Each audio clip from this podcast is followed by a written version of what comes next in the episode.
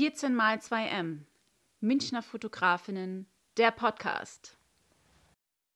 Ich bin die Lissy Rutil, ich bin Fotografin und Kunstpädagogin und wohne in München. In dem vorliegenden Fotoprojekt namens Josephine Inside Out, das ich im Rahmen von 14 mal 2 Metern im Farbenladen ausstelle, geht es um eine faszinierende Transgenderfrau namens Josephine. Die Josephine hat sich im Alter von ungefähr 40 Jahren dazu entschlossen, etwas zu tun, was sie eigentlich schon ihr ganzes Leben gefühlt hat. Und zwar hat sie sich dazu entschieden, ab diesem Zeitpunkt eine Frau zu sein. Also hat sie in den letzten drei bis vier Lebensjahren einen Prozess der Transformation durchgemacht, äußerlich, aber auch innerlich, also emotional, psychisch und sicher auch sozial, der für mich unglaublich festhaltenswert ist. Ich habe die Josephine kennengelernt, wir haben uns viel unterhalten und letztendlich war es dann Josephines eigener Wunsch oder Idee, diesen Transformationsprozess, der im Großen stattgefunden hat, also der Wandel von Mann zu Frau, im Kleinen festzuhalten, also in ihrem Mikrokosmos des Zuhause-Seins und sich Schminkens, wie sie morgens aufwacht und noch Merkmale eines Mannes hat, Bartstoppeln zum Beispiel, oder ähm, andere Merkmale und wie sie dann nach und nach immer mehr aussieht, wie sie sich innerlich fühlt. Man muss dazu sagen, die Josephine lässt sich gerade diagnostizieren auf Autismus und sie hat da hier häufig wiederkehrende Routinen und Rituale.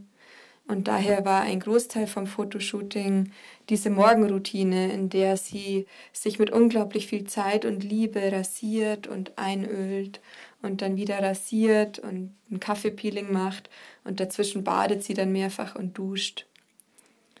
Ja, und letztendlich kommt dann eben das Styling. Was fürs zweite, für den zweiten Teil des Shootings ähm, noch interessant ist, ist, dass die Josephine einen Teil ihres Geldes auch mit der Prostitution verdient.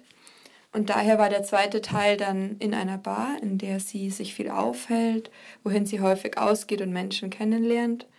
Und diese Bar hatten wir für uns selbst zur Verfügung und dort hat sie sich dann so inszeniert, wie sie sich normal eben vor Publikum auch zeigt.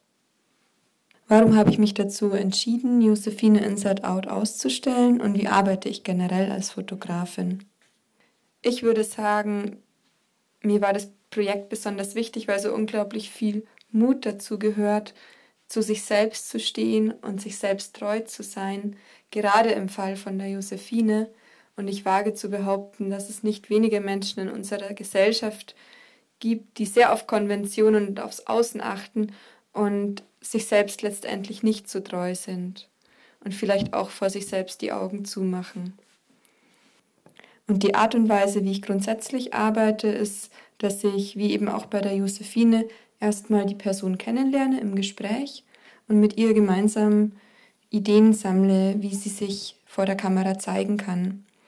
Und wichtig ist mir dabei, dass die Person an dem Tag, an dem ich sie dann dokumentarisch begleite mit meiner Kamera, dass sie dort einer Tätigkeit nachgeht oder in eine Rolle schlüpft, die ihr selbst wichtig ist und die sie dann letztendlich auch mit der Außenwelt teilen möchte.